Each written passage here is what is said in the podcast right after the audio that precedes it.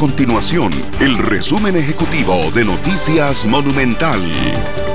Hola, mi nombre es Fernando Muñoz y estas son las informaciones más importantes del día en Noticias Monumental. Un adulto mayor de 87 años se convirtió este miércoles en la primera víctima mortal del COVID-19 en Costa Rica. Así lo confirmó el Ministerio de Salud, que indicó que el hombre falleció a las 4 y 15 de la tarde en el hospital de Alajuela, donde se encontraba internado en la unidad de cuidados intensivos. Además, el gobierno firmó un decreto para que los bancos estatales modifiquen las condiciones de los créditos como parte de las acciones para mitigar el impacto económico del nuevo coronavirus. El presidente de la República, Carlos Alvarado, explicó que se insta a las entidades bancarias estatales y a las privadas para que disminuyan las tasas de interés, extiendan los plazos y apliquen prórrogas en los préstamos.